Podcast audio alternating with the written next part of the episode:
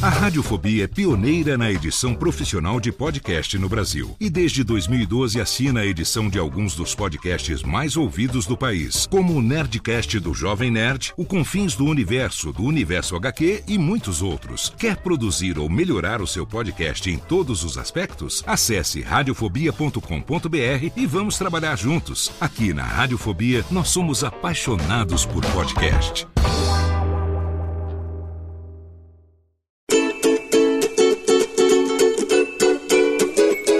Voz Off, o podcast que conta as histórias de grandes nomes, do rádio, da TV, da publicidade. Grandes vozes que vão ficar para sempre em nossa memória. Apresentação: Antônio Viviane e Nicola Lauleta. Ouvintes do podcast Voz Off, que prazer estar aqui com vocês novamente. Mais um episódio, todo mês uma nova voz as grandes vozes do rádio, da TV, do cinema, da publicidade, da música. Hoje temos aqui até um convidado a mais para entrevistar o nosso principal convidado, não é, Nicola? Sim, sim, Antônio Viviane. Temos aqui um convidado especial, sensacional. Diretamente e... da Moca para os estúdios da Ecos. Sim. Como vai? Magalhães Júnior. Nicola, Viviane, prazer estar aqui. E prazer estar com essa pessoa maravilhosa com quem oh. a gente vai falar. Muito bem, já estamos com ele aqui ao nosso lado. Que prazer recebê-lo. Moacir Franco, tudo bem? Aê, palmas. Ah, então, eu estou aqui, estou suas ordens. Maravilha. Vamos é... falar um pouco da sua vida. Você não vai falar do que eu gosto de falar, tenho não, certeza. Eu tenho certeza que sim. Música. Eu quero saber. Não. Ninguém fala. Não, nós vamos falar Ninguém sobre fala. música, sim. Eu, eu, atualmente, como eu, só sobrou eu, o Carlos Alberto e o Silvio Santos, é. eu, Miziara, é, todo mundo me entrevista todo dia, mas ninguém pergunta da música, rapaz. Eu fui cantor, viu? Eu, eu cantei com orquestra de 1956, pô. Então, mas eu quero saber como você chegou lá. Você nasceu onde? Eu nasci em Tuiutaba. Aí, Minas Gerais, é nós. Lá nasceu também o, o Milton César. E também tem um cientista de lá, que agora eu esqueci, um cara que inventou o sonar. O sonar foi inventado por um cara de Tuiutaba. Que legal. E o Newton César, o professor apaixonado. é. Ainda já fui em férias passear. E aí, como é que era essa infância sua lá? Foi aí que você começou a descobrir a música, o rádio. Como é que você chegou a se tornar esse showman que você se não, tornou? Não, não. Isso foi por não ter o que fazer mesmo. O Canarinho me orientou nisso. O dia que eu cheguei na Rádio Nacional, eu estava no corredor. Aí eu estava parado, porque tinha uma salinha lá no fundo que ficava o Guerra Peixe, é, o Juca Chaves, que também começando carreira, e aquele Fausto Canova. Sim. Fausto perfeito. Canova. Adorava bossa nova, sabia quatro acordes, ficava Tudo. naquele negócio. E, então eles estavam conversando e eu estava de bico. O canarinho que me, me recebeu e tudo. E estou conversando na roda. Aí chegou um cara chamava Mário, esqueci lá. Então chegou esse Mário e falou: quem é que canta Elvis Presley? Que saía catando, assim, porque iam fazer um programa moderno. Então tinha que ter o rock and roll, né? Quem canta Elvis Presley? O Juca, não, ninguém. Até o Canarinho podia dizer, né? Aí quando saiu, desmanchou a rodinha, eu falei pro Canarinho, eu cantava Presley, eu cantava todas essas coisas em Ribeirão. Por que, que você não falou, pô? Por que, que você não falou, rapaz? Aprenda uma coisa. Tudo que perguntar, você fala, eu sei, porque aqui ninguém sabe nada. Decorei isso do Canarinho, filósofo. Só sei que nada sei, mas é, você sabendo. Aqui ninguém sabe nada. Então, é quando isso. eu comecei lá em Uberlândia, tinha uma turminha, rapaziada, assim, que a gente se juntava na praça, o Gilberto Garcia, que ele era filho de um pai garçom. Hum. O pai dele era um garçom, mas chama assim, metre. E ele chegou em Uberlândia para trabalhar num restaurante chamado Avenida. Era um restaurante que tinha música, rapaz. Tinha um pianista que tocava assim no almoço, tudo. Aquele monte de ventilador, tudo.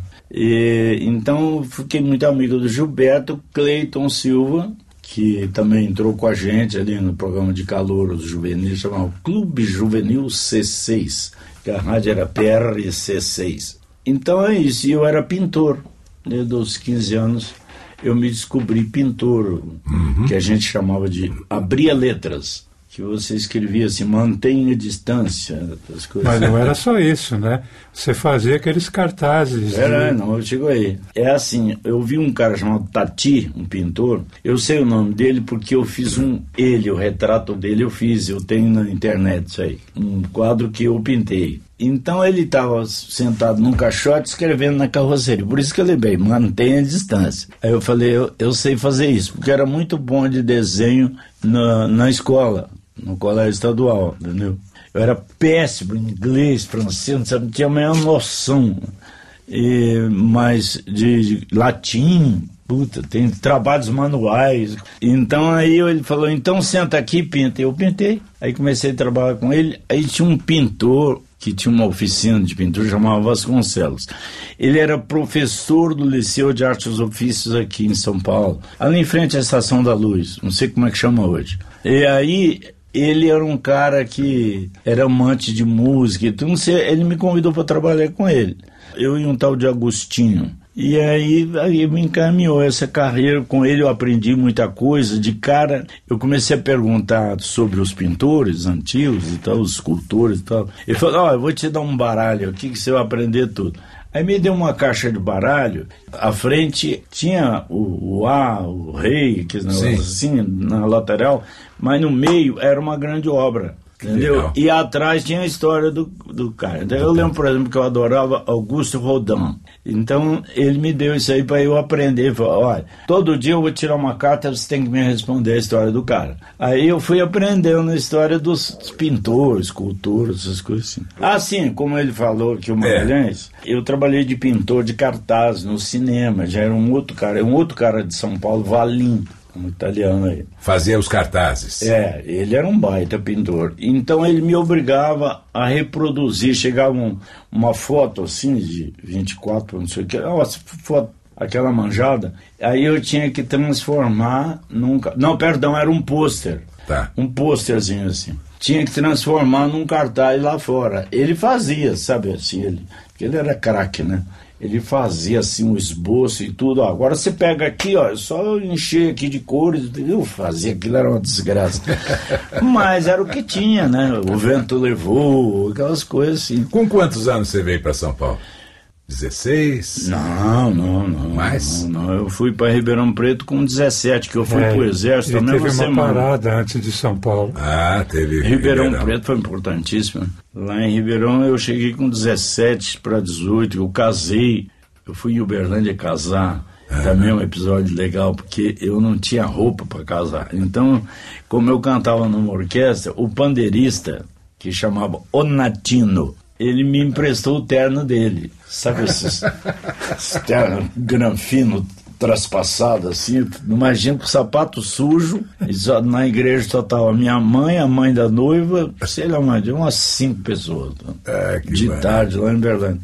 Aí eu fui para Ribeirão Preto, eu com 17, 18 anos, 19, já por aí assim. Antes de pegar todo esse serviço de pintura em São Paulo, você já cantava então? Quem me trouxe para São Paulo para pintar foi o Boni. Olha! Os caras, como eu falo que o Boni me trouxe para São Paulo, pensa que é para cantar, humor. Não, Sim. é para pintar na Lintas. Trabalhei um dia. Porque eu era tão, eu juro por Deus, não tinha nada que ver aqueles caras fazendo, rabiscando aqueles anúncios, caixa de sabão, aquelas coisas assim, tudo. Eu não era nada a ver comigo. Aí o Boni falou, oh, não precisa vir mais não, que não agradou. Mas... Mas ele fazia um programa na Record de Calouro, que era o Leporás que apresentava. A dona de casa é a dona da casa. Era Leporás, Durval de Souza. Durval, tinha uma mulher famosa que veio para a Gazeta depois, como é que era o nome dela? Clarice Amaral? Tchan! Essa aí. Ainda bem e aí eu tirei tá segundo lugar nesse, nesse programa. Mas... Cantei aquela música Sereno da Madrugada. Esse é um cantor que morreu afogado. Não sei se foi Era... afogado não. Paulo Molém. Paulo Molém. Paulo Molém, era aqui do sul de Minas. Ele ficou tão emocionado, um dia eu fui lá, ele já não estava mais cantando, e aí eu peguei no meio do show, falei, vou homenagear aqui, mano, tá, daqui da terra, tudo, cantei sereno, puta, ele quase morre. Quase É morre, bom tá? demais Porque isso, ele né? tinha essa frustração. Ele foi um baita cantor e não deu, sabe, não deu liga. Não, Ele se apresentava no Astros do Disco, ali na, na TV Record. Mas antes. Nossa, a Record ali era uma coisa muito. Mas, ô Moa, Você fez só rádio alguma vez, não? Somente coisa Só de em rádio. Ribeirão Preto. Só em Depois, Ribeirão. Quando eu vim pra cá, mas em Ribeirão você conhe- conheceu um cara que depois você iria cruzar com ele no Rio de novo, que era o Aloysio Silva Araújo. o Aloysio Silva Araújo foi muito importante. Ele sabia, o Aloysio Silva Araújo, ele que criou a cadeira de barbeiro e o Recruta 23. E ele era mais malandro que o Manuel de Nóbrega, entendeu? O Nóbrega era meio assim, como é que chama assim, formal. Mas o coisa era mais, o Aloysio era mais malandro, ele tinha um, um jeito mais carioca, né? O Aloysio era conhecido como o cigano do rádio. Porque ele não ficava mais de um ano na rádio. Ele É mudava verdade, de. é verdade. né? Mudava É de. verdade. Nossa, cada ano ele estava numa rádio diferente. E o Moacir cruzou com ele na PRA7. É essa, Né? Rádio Ribeirão Clube Preto. de Ribeirão Preto. Nossa, o seu Bueno, que era o dono da rádio. Eu lembro que o- quando o Boni me convidou, eu estava muito bem na rádio. Foi o melhor salário que eu já ganhei, porque eu ganhava 2.500 cruzeiro na, na rádio, trabalhava no Cine São Jorge fazendo cartaz e no Cine Centenário, que era o mesmo dono, mas eu ganhava dois salários. E tinha mais uma coisa que eu fazia, então tinha um, e eu pagava esse negócio de 700 cruzeiros de aluguel. Então foi o melhor salário que eu já tive, entendeu? E o que, que você fazia na rádio? Puta, tudo. Era, era radiador. Radiator, É. locutor. Aliás, o Gilberto Garcia que me livrou dessa de, de cafona, porque ele e o Luiz Fernando Quirino, você chegou a conhecer esse? Não, Luiz Fernando Quirino. Luiz Fernando Quirino. Deram uns toques de Bah, ele era modernidade. da- os parentes dele, o Luiz Quirino foi um grande autor de novela e tudo, da Rádio Tupi do Rio de Janeiro. E o Luiz Quirino foi, o Luiz Fernando foi parar lá. O Luiz Fernando ensinou muito para mim e pro Gilberto, assim, das coisas erradas do rádio, cafona, brega, né? E aí um dia eu, eu tava fazendo um teatro com umas moças, tinha rádio teatro na TPR7, tinha tudo, tinha até um programa de sábado de música erudita. Era um cara de, de Campinas chamado Orlando Fagnani que Apresentava. Tinha um estúdio, o Roquete Pinto, que era todo trabalhado, tinha aqueles troços que fechava assim. Então. E aí eu entrei nesse, nesse teatrinho lá na rádio. Quando eu terminei, os dois vieram e disseram, mas pelo amor de Deus, que desgraça, mas que coisa. Não pode ser pior. Eu falei, como assim? Porra, você falou assim, então. Todo e eu, aí eu fui reparar que eu tava falando assim mesmo.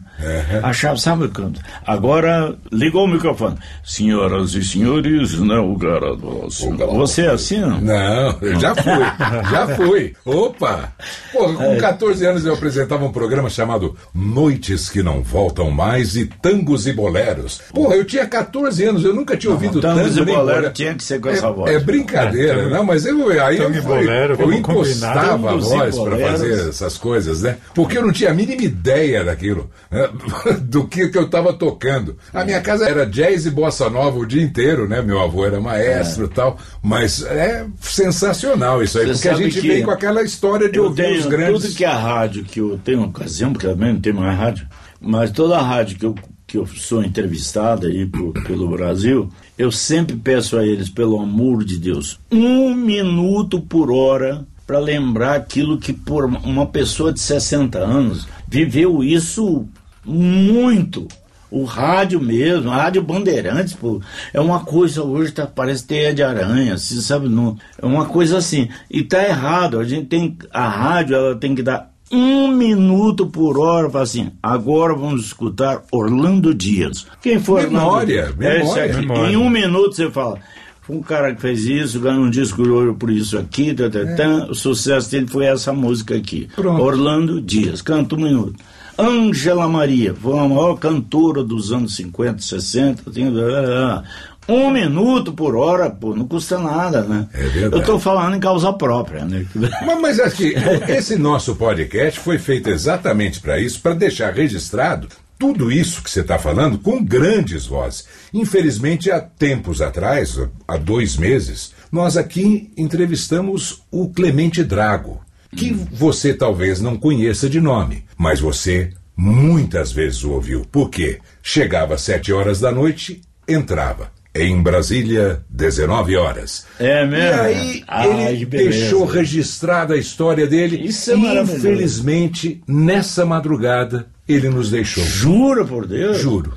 Então, é uma coisa que eu tô até bem sentido hoje, nesse É. dia que a gente está gravando, porque ele me ligou, ouviu o programa no ar, né, depois de editado, tudo bonitinho, e ficou registrado para sempre. Nunca mais as Lindo, pessoas lindo. vão não saber Olha, quem era o homem que Eu tenho falava às pensado 19 muito horas. nisso. A coisa que vale a pena é aquela que te emociona. Exato, tem que É. deixar registrado. A coisa mesmo, assim, sabe? Aquele carro, aquele cachorro, aquela casa da avó, aquele pão de queijo. O que te emociona é o que vale, né? Pois É é. o que vai ficar na memória.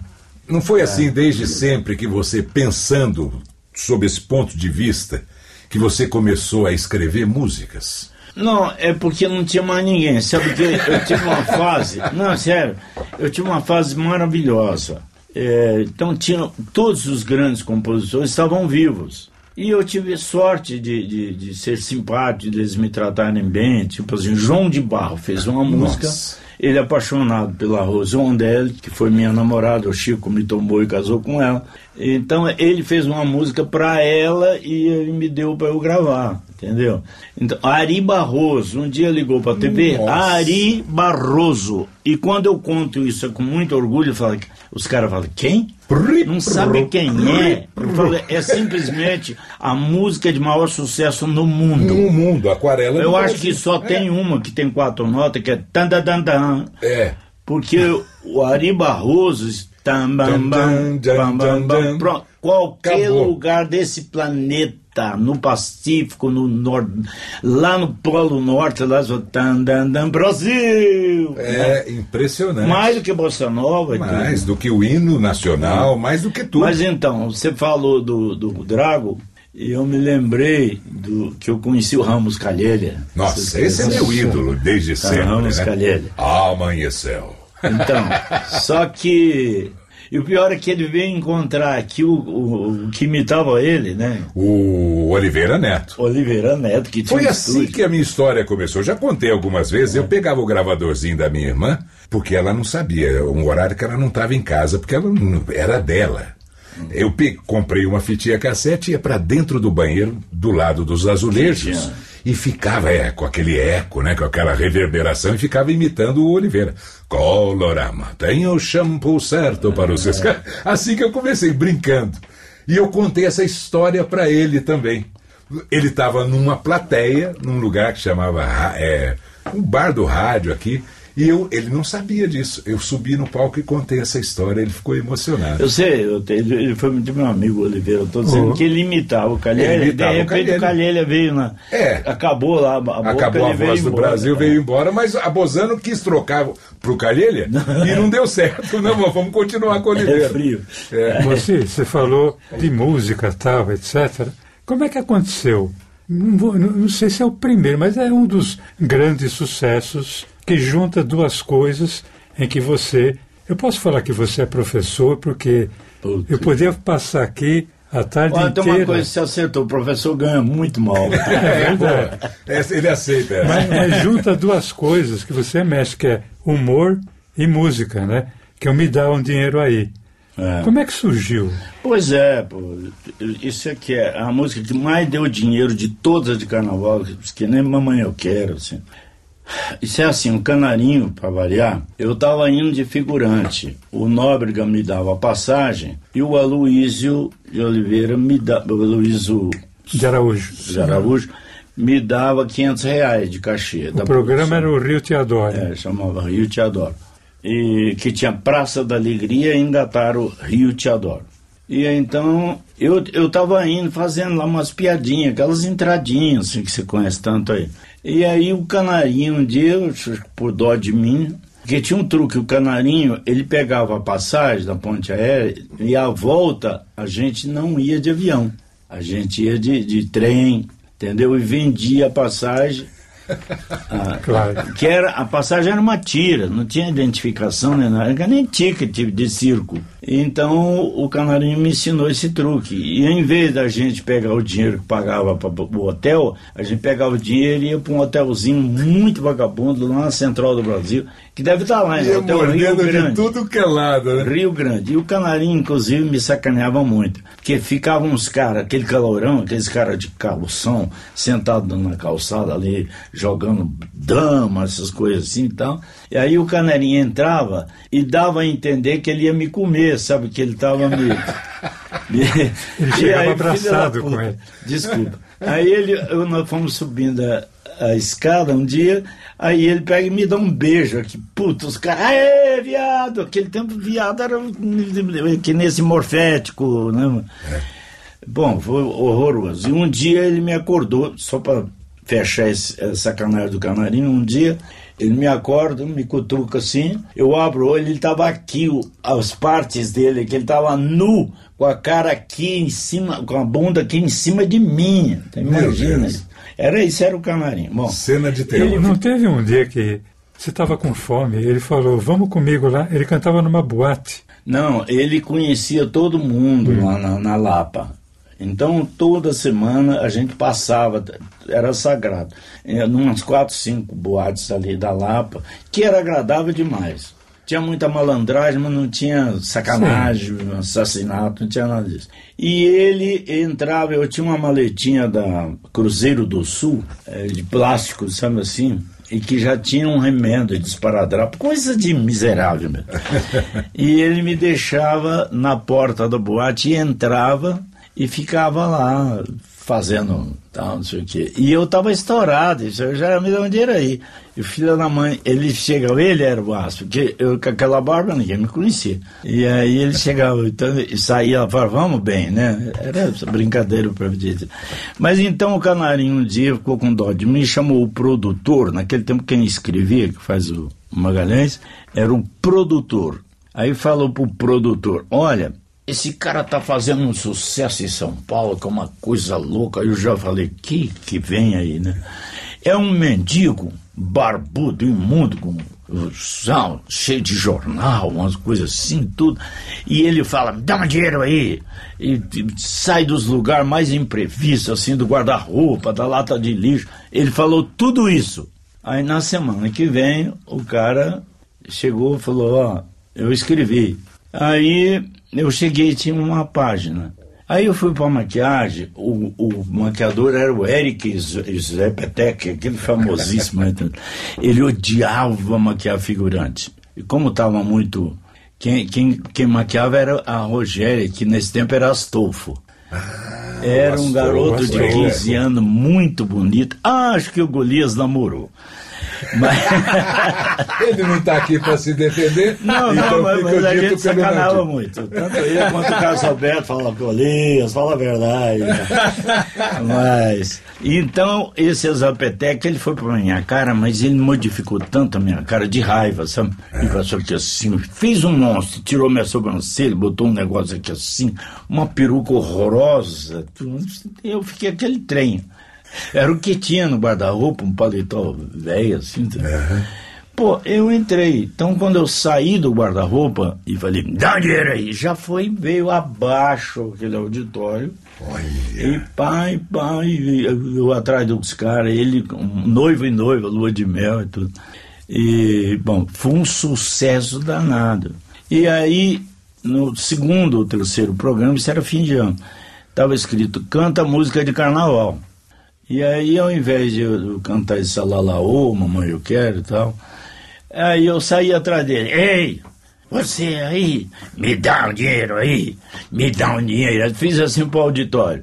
O auditório, ei, você aí, me dá um dinheiro aí. Enquanto eles estavam, eu, não vai dar, não, vai dar não. Você vai ver. Eu fiz confusão. tudo isso ao vivo, quer dizer, autor. Canarinho teve a ideia, a barba, a roupa, a história e a música eu fiz ao vivo. Na semana seguinte apareceu quatro irmãos, inclusive o Glauco. Falou, olha, fizemos uma música de carnaval, já arrumamos para você gravar. O que eu queria na minha vida era gravar um disco, pelo amor de Deus, né?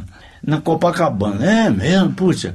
Como é a música? Ei, você aí. e eu gravei Inocente, eles são quatro autores, nem eu nem o Canarinho não ganhamos nunca um centavo disso.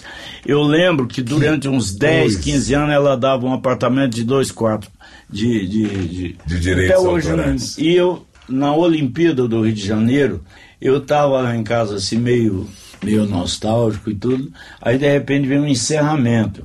Começou com Cidade Maravilhosa. Aí foi pra mamãe, eu quero de repente. Ei, você aí, Maracanã, puta, final da Olimpíada do Rio de Janeiro, rapaz. Eu falei, meu Deus, Isso saiu da minha cabeça. Que coisa, Moacir. Agora, Que é história. hein? Engraçado que a pessoa ouve um artista como você falando, aí dá, dá a impressão que é sempre tudo as mil maravilhas, né? Mas teve uma ambulância na, na sua vida, não teve? Teve. É, isso foi a fase anterior. Eu, vim, eu fui para o Rio de Janeiro, acho que foi três vezes, mas a segunda vez eu estava em Ribeirão Preto. E aí eu resolvi ir para o Rio de Janeiro. Fui um, um cara chamado Jazim. Não, perdão, Jazim foi, foi o Maurício, que era um cantor da rádio, um negão alto, espicado assim. do- e ele falou, vamos embora para o Rio de Janeiro. Ele era todo assim, de Ribeirão Preto, mas metido a mangueira, né? E aí nós fomos. Mas ele arrumou lá uma, um emprego com uma, uma mulher. Nossa, tem tanta história aí. Você, eu fui morar com eles, eram quatro. Eram os quatro no, no número 107 da Rua do Lavradio, encostado no Morro de Santo Antônio, que foi derrubado. E, e eles dividiram esse prédio, que ele foi uma invasão. Então dividiram, eram quatro paredes de papelão, de essas coisas assim, né? E tinha ali duas, dois beliches.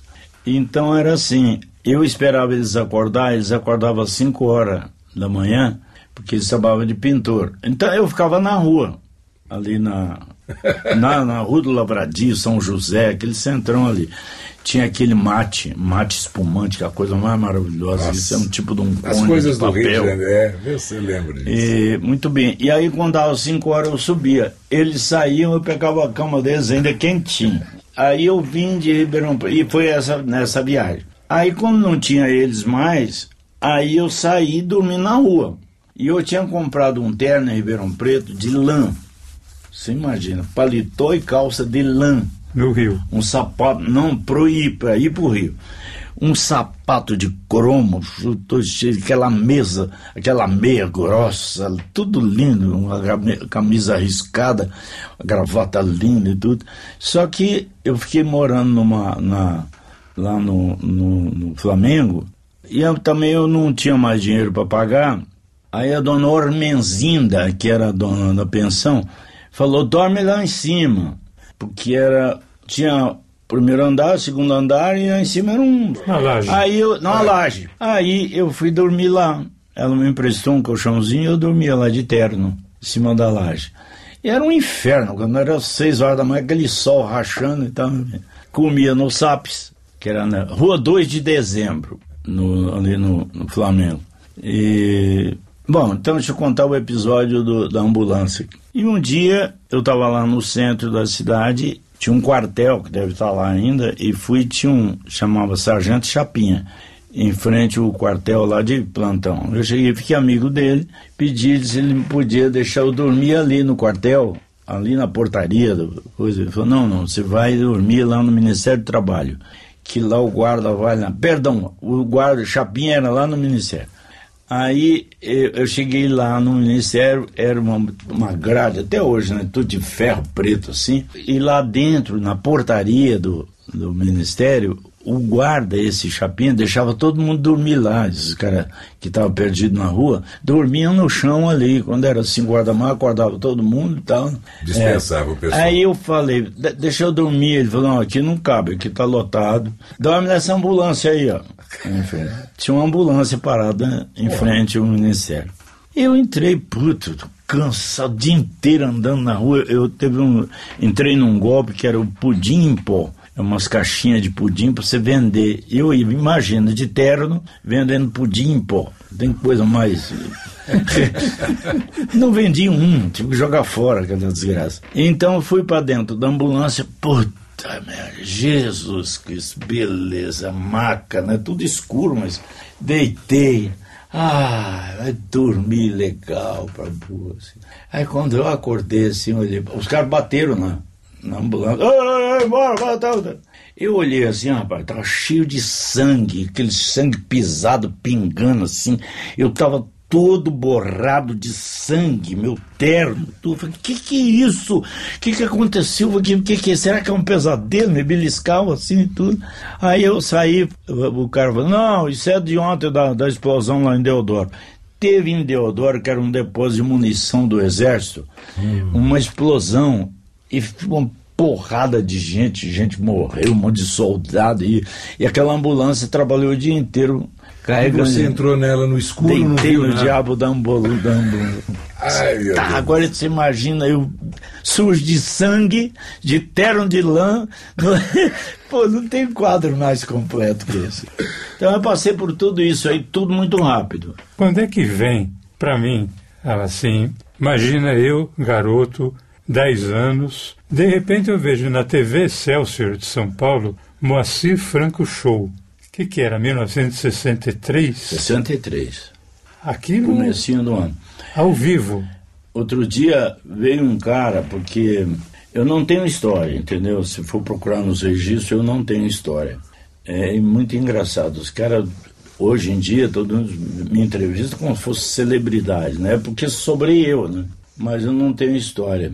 Eu vi um camarada que é do Museu da Arte de Som, um negócio desse aí e tal. Ele estava dando uma entrevista, TV Cultura, uma dessas.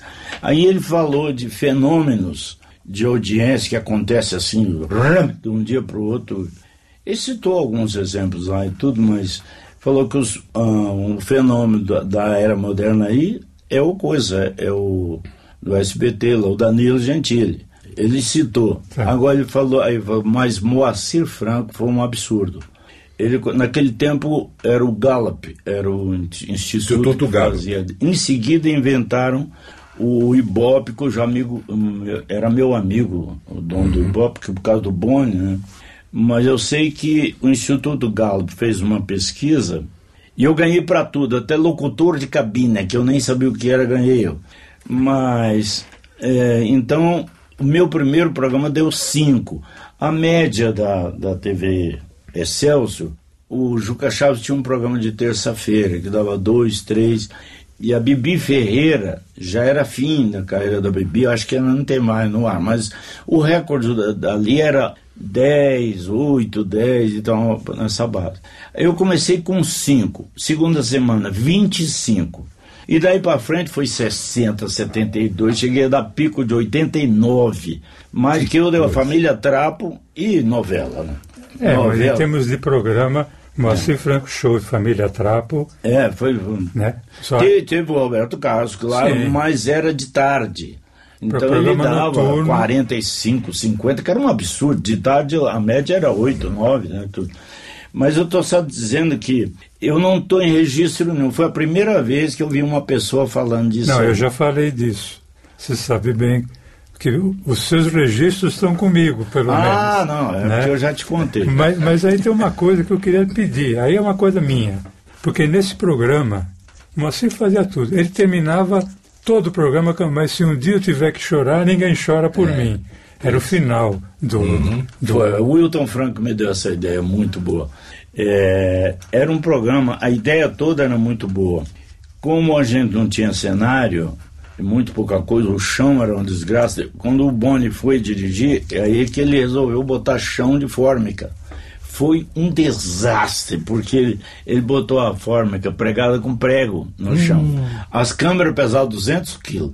Quando começou a andar as câmeras do parque, que foi virando. foi um desastre, foi uma coisa horrenda. Então, o programa era assim, eu entrava de smoking e tal, né, quatro bailarinas, que veio do Rio de Janeiro. Eu, tava, eu fazia um programa lá no Rio, chamava Show Doçura, que era do chocolate Lacta. E o comercial é, é tá o chocolate. né? e, e aí nós viemos para São Paulo e então como não tinha muito o que fazer, nós resolvemos o seguinte, eu me mudava de roupa e maquiagem num tocador, num, uma, mesa de maquiagem com espelho, com aquelas coisas célebres, tipo É, com aquelas lampadinhas em volta Isso. do espelho. Então eu ia me trocando de roupa e contando, contando casos, né? contando história e tudo. E quem ficavam escrevia me isso? vestia. Eu escrevia no Boas, Wilton Franco. Ah, que- ali no Gigeto, cansei de escrever. A minha parte com as meninas, a gente ficava lá tomando um- umas lá antes de. E era ao vivo. Eu falo, não, com você, eu falo, porque tinha um. Ah, eu vou contar. O que houve ao me casar e contar uma história de casamento. Tá? Bom. E aí, enquanto eu me arrumava naquele toucador, eu contava a história. E saía dali e ia pra cena, porque aí eu já estava vestido de soldado. Ou do chofer de táxi. Que eu- Aliás, você pode fazer, por favor, a introdução do chofer de táxi. Tá aí a viatura, não custou nem 5 nem 10 conto. Era sensacional isso aí. Essa facilidade que você tem também de brincar com a voz. né? Não, não tenho nada. Tem não. sim, Não, porque você não, já não. fez. Pô, você Não, fez a não, voz do mendigo me agora há pouco, totalmente diferente Não, dessa. mas é, Ah. faz rouco e tal. Você Não, não, eu, É, eu pedi é essa coisa do, do chofer de táxi, porque eu tinha um tio, tio Oswaldo. Mas deixa eu te contar só Ah. como era o esquema dos choferes de táxi. Você vê como os costumes mudaram. Tinha o relógio do táxi e no meu táxi só entrava mulher. Não entra homem. Homem não. Tal. E tinha o seguinte, o roteiro. Ela falava, eu quero ir, por exemplo, a gente está aqui. Então eu quero ir ali pro Palmeiras, pro Allianz Parque. Só para lembrar vocês que nós somos campeão. Então, vamos no Palmeiras. Allianz Parque. Ah, então vamos lá. Aí pegamos um mapa e fala, vamos pegar aqui, descemos aqui Copacabana, mas peraí, estamos em São Paulo, pera meu filho, é o roteiro aqui, por favor. E vai ele passava em todo lugar, aí passávamos assim, pernoites, esse pernoites era o... E tal, não sei o quê. Eu sei que dava volta no Chile, na Alemanha, e tudo, pernoites. Barato. E o pernoite era uma coisa de lado, né? Era uma, era uma assim, paradinha, né? Pernoites, e, tá vendo? Mas vinha abaixo aquela porra. E aí entrou a Jaqueline Mirna. Jaqueline Mirna era uma romena, todo mundo pensa que é francesa, mas era uma romena, mora nos Estados Unidos, Não sei se mora ainda. mora não ainda, Se vive ainda. ainda mora, tá, tá viva ainda. Tá viva, é. Tá viva. E ela ficou depois muito famosa na Praça da Alegria fazendo uma francesinha. Não, a francesinha fazendo o meu programa. Não, no seu programa. de Deus. Eu E- fui pra praça e Não, sim, e aí- mas ela tem a coisa do arrarraquarra. No meu programa. No seu programa. A gente passa em Angarraquara. Ah, que Isso é legal. tudo é do meu programa. Ela levou tudo pra lá, foi ótimo, maravilha, mas era do meu programa. Eu Ah, só queria te era o falar roteiro, Angarraquara, então eu falava Bauru, entendeu? palavras E com R. Então, É, e aí depois- a Arraquara, quando ela começou a falar isso, veio abaixo aquele troço. Eu falava, repete, repete. Arraquara. Moacir, só deixa eu falar uma coisa que é, para mim, é uma marca da família. Porque eu, eu tinha um tio, tio Oswaldo Antônio Amalfi, que foi quem me. Quando minha mãe morreu, Alve com I, por favor. com I, foi quem me recebeu na casa dele, né? Depois que minha mãe morreu, tal, etc. Eu fui criado ali. E era uma pessoa de pouquíssimas palavras, mas pouquíssimas. O único momento que eu ouvia na semana meu tio falar, ele trabalhava na companhia de gás, ele me chamava de Juninho, né? Magalhães Júnior. Juninho, tá na hora do Moacir. Era o que eu ouvia ele falar. Quinta-feira, 8 horas da noite. Por quê? Porque ele gostava de tudo, mas o motorista de táxi. Aquilo para ele. É. Aquele táxi então, é, muito- aquele taxista, quando a gente conversa, para mim, é uma coisa assim muito marcante. Traz, meu, Né? né? Traz, É que eu falei agora mesmo, né? O que emociona é o que valeu a pena. Da Excelsior você foi pra onde? Ah, daí eu fui fazer uma peça com o Procopio Ferreira e a Marília Pera, é, chamada Como... Coisa de só menos importância. O Procópio Ferreira. Não, Marília meu filho, mas ainda tem muito É mais lógico. ainda nisso aí. Esse, esse espetáculo é o espetáculo favorito do John Kennedy. Ele assistiu isso aí umas 100 vezes. O personagem era um cara que limpa vidro num edifício Sim. pendurado lá limpo e tal. Aí conhece um, um velho lá dentro pelo vidro e, o, e ele começa a saber da vida do velho. Então ele sabia que tinha era do velho e tal, não sei o que, papapá. Até que um dia o velho pede um emprego, o velho deixa ele vir trabalhar lá embaixo, na portaria e tal. Bom, a história ele vai chegar a vice-presidente. Ele era muito esperto. Era um baita musical. Coreografia de Bob Fosse, foi o maior coreógrafo do mundo. Sim, sem e que dúvida. te- sobre quem tem um filme chamado All That Jazz. Era ele e um cara chamado Harry Wolver. E era uma orquestra de 40 figuras, Teatro Carlos Gomes. E a Marília Pera estava começando e nós fizemos um par romântico. Aprendi demais com o Procopio, Nossa Senhora, meu Deus do céu. Essa mudança toda. Sim, então eu fui rádio fazer a peça. Pra música, pro teatro. Isso foi. eh, Não, você, fala não- assim, mas por que você que não- você largou a televisão É. nesse sucesso? É porque em Ribeirão Preto eu aprendi a curtir os grandes shows. Harry Belafonte era meu. E Elvis Presley, aqueles troços da década de, de, de 60, Chubishecker, aquelas coisas assim, né? E eu peguei muito gosto por isso. Aqueles filmes de rock and roll que eu trabalhava também no cinema, tem um filme chamado Sabes o que Quero. Eu não sei se tem isso como é que é em inglês. Sabes o que quero? Tem todos os grupos de sucesso da década de 60 ali. Então eu tinha loucura para fazer um negócio daquele. Quando o Oscar Ornstein mandou me perguntar se eu queria fazer um teste, e eu fui, tinha quatro ou cinco daqueles famosos da época, inclusive o Agildo, bem, enfim, uns quatro lá, fizeram o teste e não deu pé, por isso, por aquilo e tal. E aí eu fiz e meia hora o cara já me coreógrafo, falei, aí eu comecei a dançar e tal. Ele faz Aí tudo. E um aí ano- não quer que a gente o chame de showman. Não Aí- quer, não quer. Aí fiquei um, um ano em cartaz. E aí eu saía toda noite com o Procópio, ia num restaurante francês, que ele era muito sofisticado, ali em Copacabana, no bairro dos Peixotos. Toda vez que eu quero lembrar o nome dessa mulher, ela era de Petrópolis, ou Teresópolis. E ela tinha esse. Era um bistrô, assim. E aí era toda noite ele me contando isso. O Procópio tem coisas, se eu quiser fazer um filme baseado no Procópio, tem cada coisa da vida dele, mas o que me marcou e que eu nunca mais vou esquecer é o seguinte: eu tinha aí 35, 36, por aí assim, não lembro. E aí ele tinha uma filha chamada Mariazinha, que há pouco tempo até cruzei com ela. Ela tinha 15 anos, 14, coisas assim. E essa menina começou a me levar todo sábado, e aí na matinê me levava presentinho, um bombonzinho, não sei o quê, uma florzinha e tudo. Ia lá, eu falava com o pai e me dava aquele negócio e tal. Aí começou a escrever um poeminha e tal, não sei o que. Chega uma hora que eu, o camarim era meu e dele. Ele estava na cadeira na minha frente, de frente pro espelho, e atrás dele foi: Olha, Procopio, deixa eu te falar uma coisa.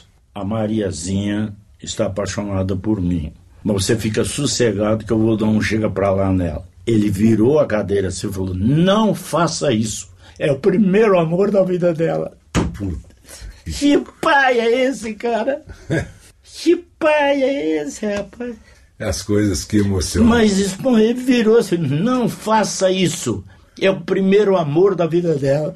Isso chama-se respeitar o ser humano, né? Nossa, que coisa Então, maravilhosa. lições como essa, o tipo do Procópio, pô, Emocionante. ele trouxe a casa dele da- de Paris. Ele, ele foi muito bem. né? Ele ganhou do Cocteau um ano lá, o Jean Cocteau, né?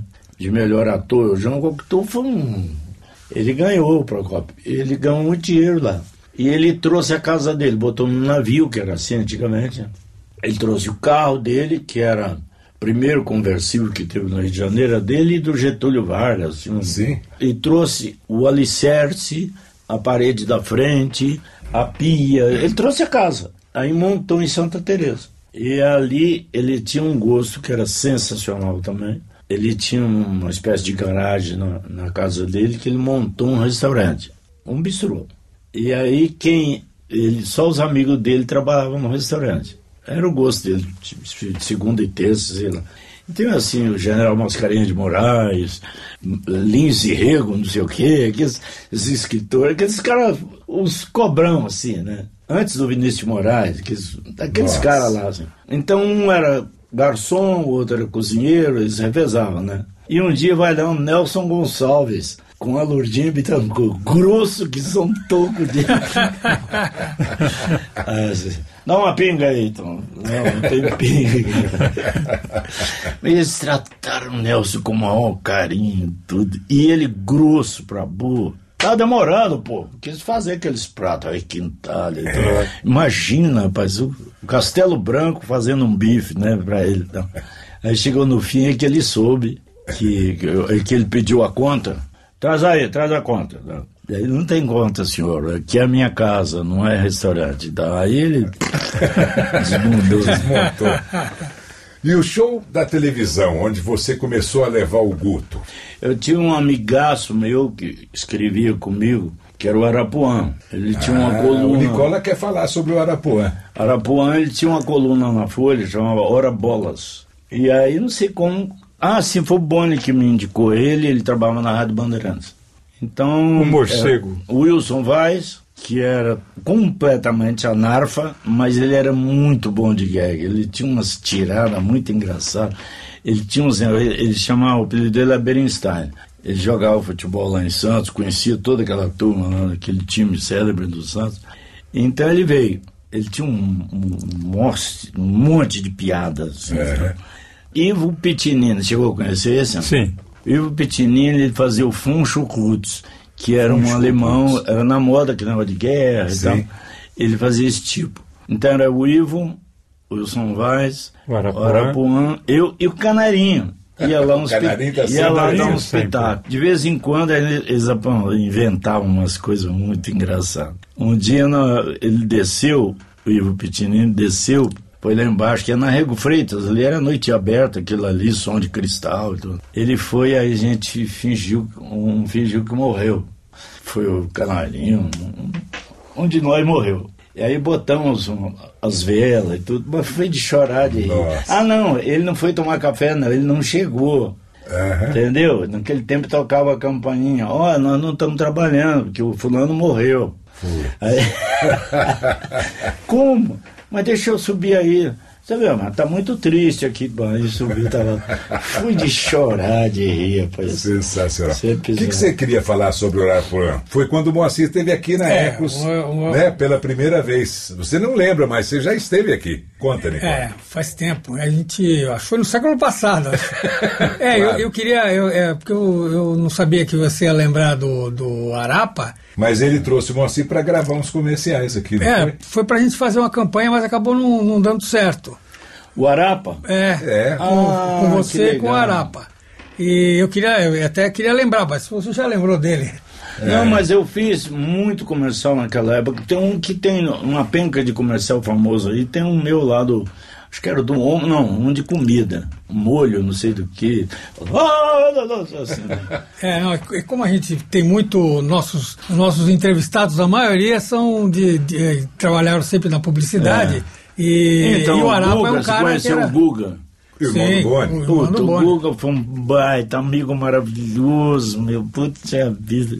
E tem um troço bacana do Boni, de quem se fala um monte de coisa assim, o jeito dele irracível e tudo, mas o, o Guga, ele tem um problema do coração que foram remendando o coração dele, ficou assim um, um ovo. Aí chegou uma hora que o, o médico aí do, do Israel lá, Einstein, olha, chamou o Boni e falou, o Boni falou, olha, eu tenho um coração nos Estados Unidos agora, não tenho um coração artificial. Aí o, o doutor lá, que- que- daqueles famosos aí, é, Boni, mas custa um milhão de dólares. Pode fazer, pode mandar vir. É brincadeira. Mas remendaram o coração do Guga e É. ele resolveu morrer. Eu, vou beber, ele nunca mais. Um dia eu fui na casa dele, porque nós temos. O Guto casou com a filha dele. Ah. Então a, minha neta, que hoje é diretora dessas companhias de propaganda aí, né? tem uma que tem um nome aí, Emai, Enai, uma coisa assim. Então eu fui lá com ela e aí eu fiquei a tarde inteira lá com ele. e Eu quis beber água. Ele não tinha água. Não, aqui não tem água. Como não tem? Tem vinho. tá? Ele só bebia vinho. Ai, ai. Google. E também tem histórias espetaculares o Google. Vou contar só uma. O Boni foi e se hospedou. O Boni era muito fresco. Se hospedou num hotel daqueles de Nova York, Waldorf Astoria, essas Sim. coisas assim de cinema. E o Guga não, ele ficava num hotelzinho ali, Century, sei lá, aqueles ali. né? St. James. Não, St. tinha- James, meu pai. Century era um hotel, era um hotelzinho que ficava o pessoal da Varig. Sim, pessoal. os comissários. E, aí o Guga foi, aí foi procurar o Boni lá no coisa. O, o Guga Astoria. nunca falou uma palavra de inglês e ele filmou com Marlon Brando, com esses caras dialogavam com esse pessoal tudo no português e enfim, aí o Guga foi visitar ele. Chegou na portaria, Min, tá, vai lá, sabe? Falou, Name, name, name. Tava procurando quem? Ele botou José J.B. Oliveira. Oliveira. Ah, ok, o cara falou, tá descendo. Wait aí, perto do, do, do elevador. Wait- wait Wait Aí aí, ele ficou em frente ao elevador. De repente, abre o elevador, quem sai? Juscelino Kubitschek. Era o Oliveira que tinha lá, entendeu? O Juscelino. Celino Kubitschek de Oliveira. Aí, Ai, ai, aí ai. o Guga ficou amigo do Juscelino. Olha, o que está acontecendo isso, isso, isso. Ah, que barata essa história. Conta sobre a sua primeira composição. Minha primeira composição foi um Sabe- samba-canção lá em Ribeirão Preto, que era uma coisa horrorosa. Na verdade, eu só vim aprender mesmo a fazer umas letras, e tomei vergonha assim, de fazer coisa nova, porque a gente copia tudo, né? Copia, copia É. tal. É muito tarde. É negócio de estrela, todo cara começa É. a estrela, o, sol, céu. o mar, as estrelas. o- Seus Era olhos. coisa, era um, era um, um choro, um choro. Choro. E fiz uma marchinha lá também.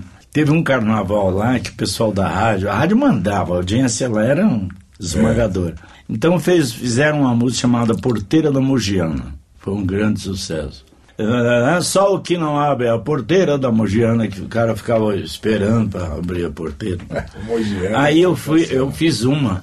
Eu e o Rogério fizemos uma. Não vou pro barracão, nem pra Vila Virgínia, pois em Vila Tibério mora o tufo da menina. Tufo era um- uma gíria bem de Ribeirão Preto. Ah, Puta, certo. cara, é o tufo.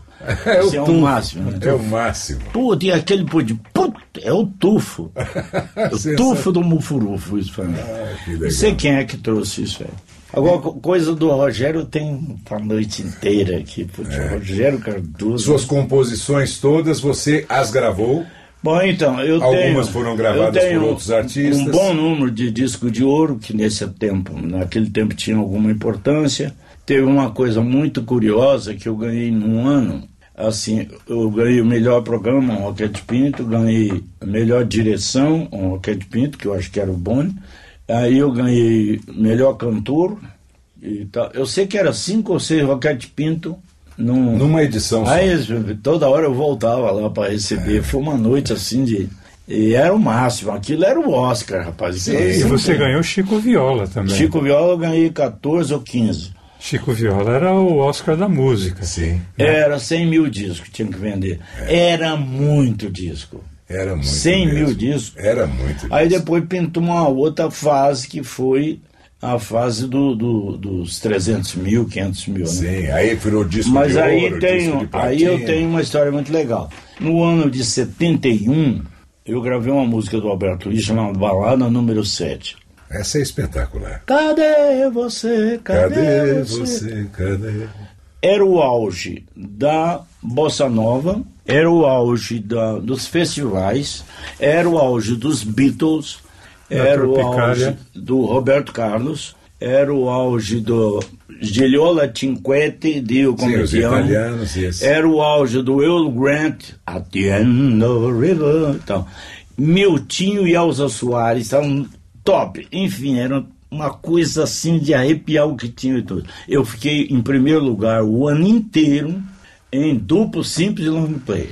Mas tem um desfecho. Quando foi em dezembro, o Roberto Carlos gravou detalhes. Aí, aí, acabou, acabou com tudo. Aí arrepiou tudo. Não, só, Mas eu, eu vendi na, nesse balada 7, desculpa, Magalhães, 347 mil discos. Que espetáculo. É, era muito disco. Não, só lembrando o que, que é, porque às vezes o cara está ouvindo, o que, que é simples, duplo. É que tinha o compacto simples, que era o de 7 polegadas, né? Sim, uma é música. uma faixa de cada uma lado, música de uma cada, tinha o música compacto lado. duplo, duas Que era músicas de quatro cada lado. E, E o o LP, LP, long seis play. músicas de cada lado. É, né? quando saía o LP, logo depois eles lançavam um simples, que era um tipo assim de a promoção, aqueles É. que a, a gravadora acreditava. E lá pro meio do ano, que todo disco saía em dezembro. E aí lá pelo meio do ano saiu o duplo, que eram outras músicas que estavam, e o pessoal estava naquele embalo e comprava. Então, eu estou falando isso aqui, hoje que todo mundo vende milhões aí, né? Então, perdeu-se a noção completamente, não tem limite, né? Anitta, o Amado Batista, um ano atrasado, ele estava em 65 no mundo, na frente de tudo que é americano, inglês, do rock. Eu lembro da Lady Gaga, estava tava atrás dele, em 80, por aí assim. Por causa de satélite, esse troço todo. Sim. Mas naquele tempo, vocês não têm ideia o que significava o cara vender 100 mil discos. Nossa, era espetacular Era mesmo. um, mas era um, era um feito, um- porque o mercado era pequeno. Era né? pequeno, é verdade. Não, e o mercado era muito disputado. Pra- Você tinha pra você ter ideia, você porque tinha não era só você? Não, vendia. todos, pelo amor dos festivais, porque o pessoal todo da MPB ali, todo mundo, Elis Regina. Nossa. Eu ganhei desse povo tudo, o ano inteirinho em primeiro lugar. Bom, aí saiu no fim do ano uma crônica, na realidade, que foi reprisada na revista, você pode procurar, na Rolling Stones. A crítica assim, o ano da música brasileira foi ridículo. Tanto que o, o primeiro lugar foi Moacir Franco. que Isso aí, esse foi a, a crítica que eu recebi. Bom, dependendo de quem escreveu, eu foi um nunca, elogio. eu nunca tive, eu nunca tive citação nenhuma. Eu, não- estou reclamando, não. Eu só sinto, eu tenho um problema de dizer para os meus filhos que eu fui estrela. É um problema sério. Eu juro por Deus que eu fui sucesso. Aí outro dia, o Bruninho do Chico Anísio veio me, me entrevistar sobre o negócio do pai dele que ele está fazendo. E aí ele me trouxe um recorte que ele achou no armário do pai dele, que era sobre mim em 63, porque era engraçada a história. Era ao vivo, né? E teve um dia do meu programa, era na quinta-feira, que tinha 1.400 lugares o auditório. E lá fora tinha 3 mil pessoas, o dia inteiro. Então chamaram bombeiro, exército, até aeronáutica, passou até que, que quebraram tudo. Aí esse eram uns vidros assim, ó, a frente toda, quebraram tudo aqui. Eu, para ir fazer o programa, eu tive que entrar para uma igreja que tinha do lado lá e pular um muro lá por trás. O pessoal da direção da Excelsior, inclusive o Ricardo Amaral, não pôde sair de dentro da Excelsior, departamento comercial e tal. E isso saiu na revista Intervalo. Intervalo. E o Chico Anísio tinha, não sei porquê lá. Esse troço o Bruninho me trouxe. Aí eu mandei para meus filhos. Não falei que eu que fui eu fui sucesso. sucesso. É, é um brincalhão, né? Porque é um sucesso absoluto até Não, hoje. Não, eu quero lembrar as coisas recentes que você tem feito Não, no eu fui cinema, no Papa. na Eu fui televisão. ao Papa por causa de uma campanha chamada Quanto Vale uma Criança, que durou uma semana. Da onde o Boni tirou Criança Esperança, porque deu muito certo. Nós ficamos uma semana inteira Uhum. batendo tudo que é audiência aí. E aí, não sei como, tinha lá um cara da embaixada lá em Roma, não sei o que, e me convidou porque o Papa queria me conhecer. Eu falei, não é possível. Aí eu fui com Miguel Vacaro Neto. Não Tipo diga assim, não, nem né. É.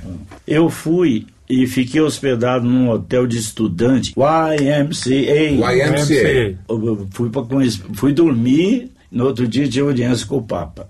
Não acordei, perdi a audiência do Papa, Rapaz, é do mesmo. Papa Paulo VI. Aí liguei para a embaixada, desesperado lá. Pelo amor de Deus, que vergonha! Mas foi uma coisa assim, então. Eu vou ver o que, que eu posso fazer. Desbateu o telefone na minha cara. Aí nós fomos pra rua. Ficamos o dia inteiro lá, né? Comendo pizza por lá e tudo. Aí quando chegamos de noite, tava um envelopão amarelo desse tamanho assim. Sua Santidade receberá vosso silêncio e tal, não sei o quê. Amanhã. Às 11 horas e 12 minutos. não sei o É, tem que ser o horário. Era, era o dia, era quarta-feira de cinza. Era o dia que o Papa faz o discurso em todos os idiomas. Eu não sei se é exatamente quarta-feira de cinzas, mas é assim. Eu sei que a gente viu ele saindo numa espécie de um andor, assim, sabe, da igreja de São Pedro, e a gente subiu. E acordamos tarde de novo. Aí chegamos lá, tinha uma, uma sala enorme, e aqueles nichos assim, tinha um grupo ali de mexicano que as pessoas iam caracterizadas. Os árabes, os, os indianos, são famílias, um grupinho. Tinha ali uns oito grupos. Aí entrava, ficava lá uns cinco minutos com o papo, batia foto e tal, não sei o que, saía e tal. E nós falamos, pô, acho que não vai ter, hein, Miguel?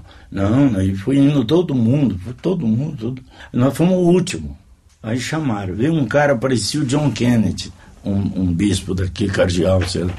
Aí eu entrei. O Papa sentou numa. Ele estava num púlpitozinho assim. Aí ele veio e sentou numa cadeirinha. Mais micha do que essa. Não, era, devia ser muito fino, mas é simples. Eu sentei em frente a ele. Aí eu falei, Jesus, e agora? O que, que eu falo? Good night, boa noite, boa noite. O que, que eu falo? Fiquei mudo na frente do Papa, ele me olhando assim, fixo, tudo. Ele falou assim: como vai o Maranhão? Juro por Deus, Paulo VI. Ele tinha ficado aqui assim, um ano e meio, dois anos. Eu sempre pensei que era quatro anos, mas eu acho que é um ano e meio. E ficou no Maranhão. Ele conhecia até Tum Tum, que é uma cidade do interior lá do Piauí. Ele falou misturado italiano com português. português. Foi maravilhoso. Para mim, durou quatro dias. É. Mas deve ter sido uns 15, 20 minutos. No fim, ele pegou minha mão, assim, entre as duas dele, assim, falou lá umas coisas lá bonitas e tudo. Aí eu me levantei, fui saindo. Quando eu, eu cheguei na porta, olhei para trás, ele estava me olhando e falou assim: Continua! Continua! Eu não esqueço nunca mais a cara dele. O Papa era, não era essa figura meio folclórica de hoje, né? Cheio de piada, né? É. Papa, Papa era Deus, vice-deus, né? É, Deus na Terra. Preciso falar uma coisa. Pois não. Você chegou a imitar o seu grande ídolo do cinema, que fazia parceria com um certo gordo chamado ah, Oliver Hardy? Fiz, fiz. Ele era seu ídolo mesmo? Ah, eu gostava de tudo. Magalhães, eu, eu vivia dentro do cinema. Eu cheguei a decorar o meu primeiro inglês, né? não quer dizer que eu saiba tudo, não. mas o primeiro inglês, eu decorei aquele filme do Elvis Presley, eu sabia a primeira cena, tudo de cor, o que um ia falar, o outro, o outro, o outro, o outro. Sem aí fui estudar numa, com uma mulher chamada Mrs. Richards, na Praça 15, Ribeirão Preto. Então, assim, eu tive que aprender meu ídolo, gordo, magro, pelo amor de Deus, senhor. todo esse pessoal.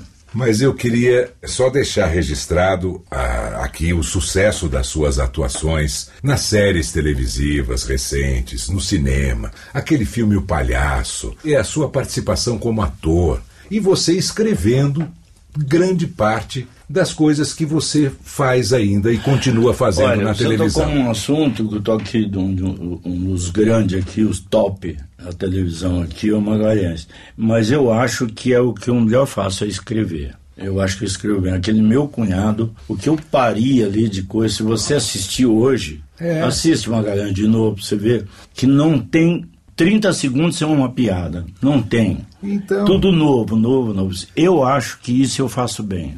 Por isso que eu falei, não, não, não, acabou não, acabou agora. Agora nós deixamos tudo registrado.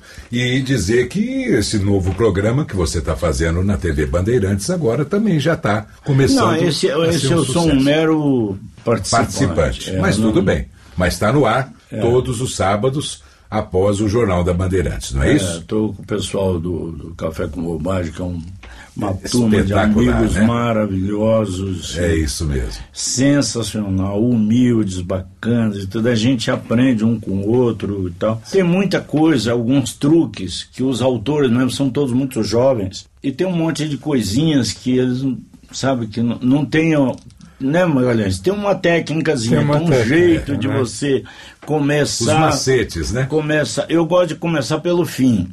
Eu pego um fim e monto uma história em cima, né? E tem que dar espaço para o improviso. Aí, citar uma coisa da Praça Nossa, 2002, Brasil, pentacampeão no domingo, com o Ronaldo fazendo dois gols na, na Alemanha, Alemanha. e o Ronaldo com aquele penteado ridículo, né? Que parecia o Cascão. Nós gravávamos a praça na terça-feira. Na terça-feira, o Moacir chega com uma taça do mundo Fui, né? rapaz. E ah, o que, que é a taça, a taça que se disputa hoje? É uma, uma figura globo. segurando o globo. É. Ele colocou o cabelo do Ronaldo É, no globo. peruquinha. Putz, Ah, eu não tinha lembrado disso, rapaz. Grande piada. Putz. Cara, ele entrou, era a piada. A piada, aquilo já não precisava piada mais nada. mais visual que eu já vi na minha Nossa, vida. que legal que você lembrou disso, Mangané. Não lembrava, não. É isso aí. E agora vamos ter aí uma nova Copa, né? Já acho que quando esse episódio estiver no ar, estamos vivenciando a Copa, do Copa. Mundo. E é isso aí, vamos torcer para o Brasil. E agradecer a sua presença aqui, Moacir, por bater Obrigado. esse papo com a gente. Queria só terminar lembrando a vocês que eu tenho dois filhos indo muito bem nos Estados Unidos. Depois, entre nós aqui, eu quero mostrar o clipe deles agora, recente, que está concorrendo num, num concurso sério lá. Os meninos estão indo muito bem, eles trabalham todo dia. Começou com um sexteto, eles são hoje uma dupla, tipo Simon Garfunkel, assim. Só Sim. que o João tem um, um talento para humor, assim, fora do comum. Então o show deles é muito divertido. Mas ele tem canal no YouTube, não tem? Tem, tem. Você se lembra? Não, ah, é Johnny Franco. Johnny Franco. Mas Johnny- Pronto, tem pronto. também Johnny É. D. Franco. Tem um monte de E coisa o dele Moacir faz um sucesso danado no Instagram, você, ele responde as mensagens, você É, eu, eu contrata fiz, eu shows fiz, e eu tudo fiz mais. diário, eu fiz diário, fiz 900 lives. Sensacional. Mas chegou uma hora que tem um menino que trabalha comigo, que a mãe dele adoeceu em Pernambuco, e como ele é um baita de um filho, ele foi cuidar da mãe. Eu falei, para, vamos ficar parado. Ele Um já está um mês e meio parado. Maravilha. Magalhães, muito obrigado por sua participação. Pô, quero dizer que estou muito honrado de estar aqui com vocês. Eu nunca mais tinha ouvido falar em você, Viviane, me desculpe, entendeu? Eu sumi mesmo, fiquei só na publicidade. É, então, eu não, aquele dia que te encontrei lá, você até se espantou. que Eu falei, puta, Viviane e tal, cumprimentei-se com entusiasmo. Por causa da TV Celso, aquele pessoal daquele tempo. Celso, onde anda o Celso? Antônio Celso está morando na Lapa. Que Viagem com a no Excelsior, a Puta. máquina do som. Então, ele é muito amigo nosso, aquele bar. Sensacional. Né, Rádio Lanches ali. É, É. muito legal. E, então estou muito feliz de encontrar você aqui, Nicola, e você me lembrar do Arapa, daquela turma tão criativa, tão sincera, era tão fácil viver, entendeu? E o Magalhães, que é meu irmão querido, a gente, eu- ele é muito confidente, a gente passava horas conversando, contando histórias, contei muita coisa para ele, assim, intimidade que a gente não tem, pra- o caso Alberto eu nunca tive É. né, de chegar e ficar conversando da minha vida e tal. né? E... Mas aqui eu acho que você ficou à vontade e contou bastante coisa, não, Não, foi? não, e é claro, como você disse, o claro. que vale a pena é aquilo que traz um Não, eu sentimento. sei, eu sei, e não. a- a- isso aconteceu em vários momentos desse nosso papo aqui. É. Por isso a gente está muito feliz de tê-lo Ah, muito recebido. obrigado. Grande abraço, ouvintes do podcast Voz Off. Voltaremos no próximo mês com mais uma grande voz. Até lá. A primeira lembrança que a gente tem, pelo menos o pessoal mais antigo, quando você fala no Moacir Franco, é o seu primeiro grande sucesso na música, a marchinha de carnaval Me Dá um Dinheiro Aí. Vamos ouvir uma gravação de 1959 em que o Moacir canta e faz a voz do personagem. É sensacional. Ei, você aí, me dá um dinheiro aí, me dá um dinheiro aí. Não vai dar, não vai dar não. Você vai ver grande confusão. Agora, o Guto, filho do Moacir, bem pequeno, contracenando com o pai no programa Moacir Franco Show, num esquete de humor que fez muito sucesso na época. Senhor Guto, eu vou lhe chamar a responsabilidade, hein? A partir desse momento, você é meu pai e eu sou seu filho. Como é que você sabe que você é um bom menino? Nunca fiz nada na cama. Não foi isso que teu pai me contou. É que o meu pai é muito mentiroso, ele mente muito. É, o meu também. É, Eu também, vive mentindo. Posso sentar aí? Senta aqui, menino.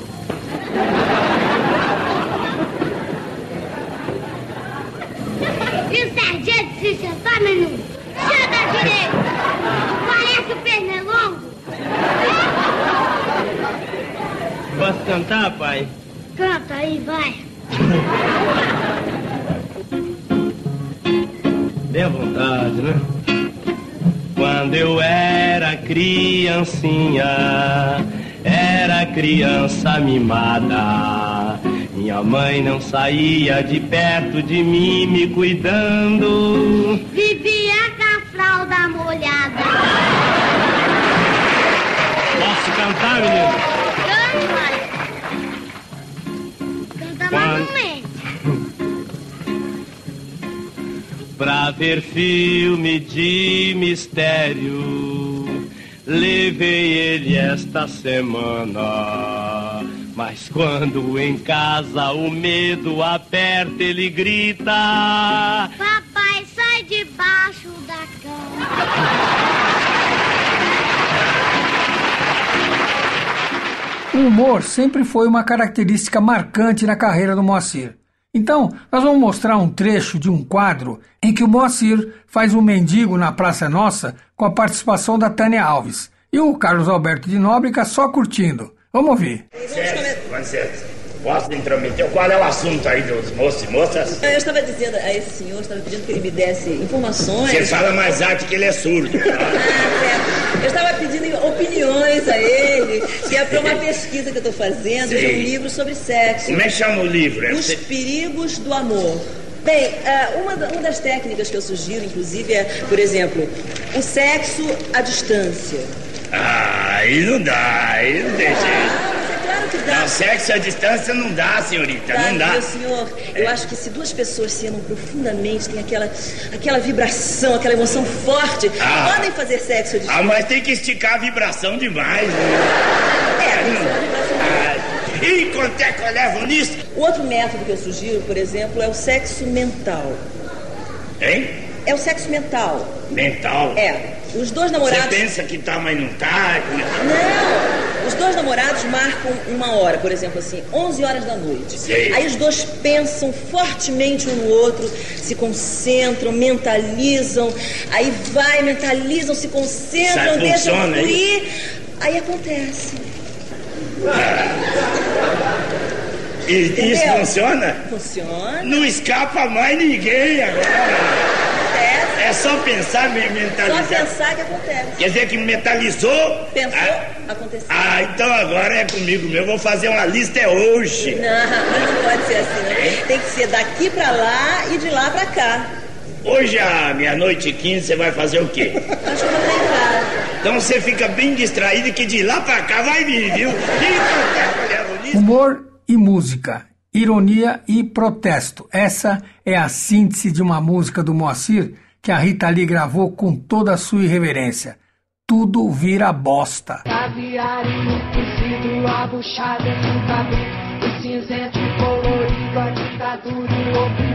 Prometido não cumprido, e o programa do partido.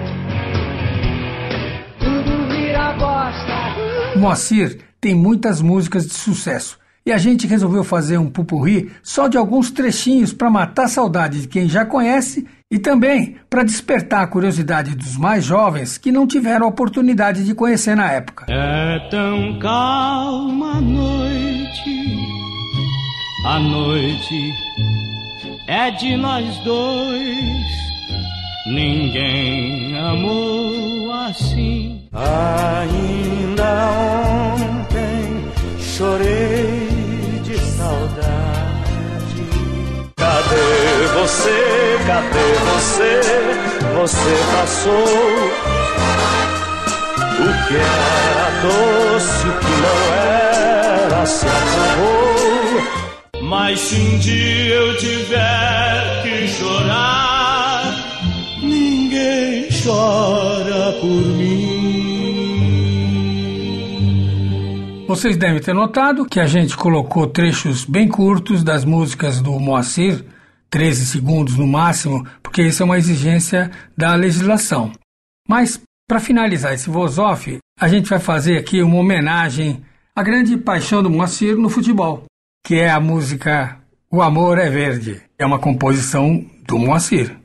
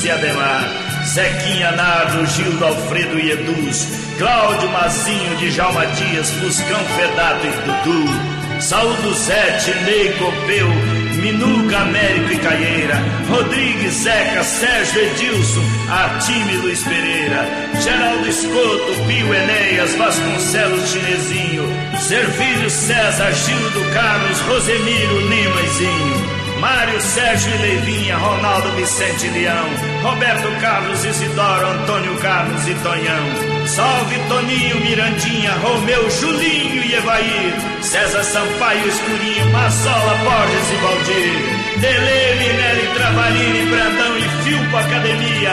Obrigado, Luxemburgo. Salve, Adenir Alegria. Amaral.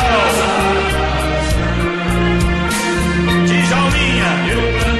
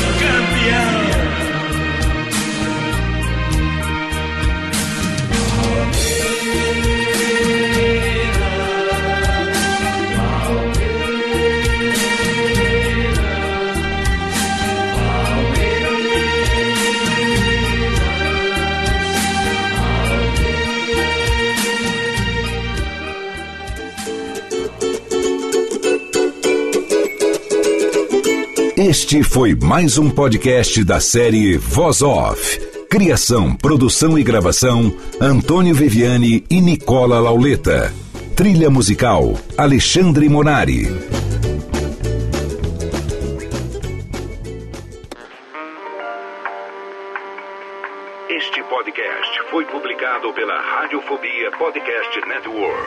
Acesse radiofobia.com.br barra podcast para conhecer e ouvir todos os nossos programas. Ou assine no seu agregador de podcast preferido. Esperamos você no próximo episódio.